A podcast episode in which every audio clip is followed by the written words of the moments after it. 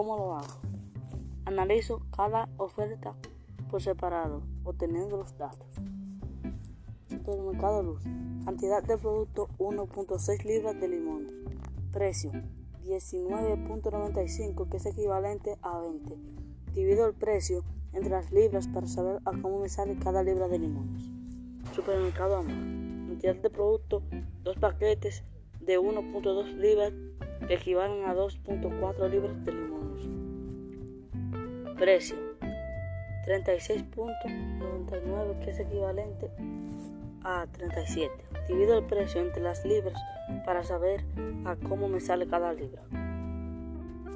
37 dividido entre 2.4 que es igual a 15.42 por cada libra de limones. Ahora es más fácil decidir entre las dos ofertas.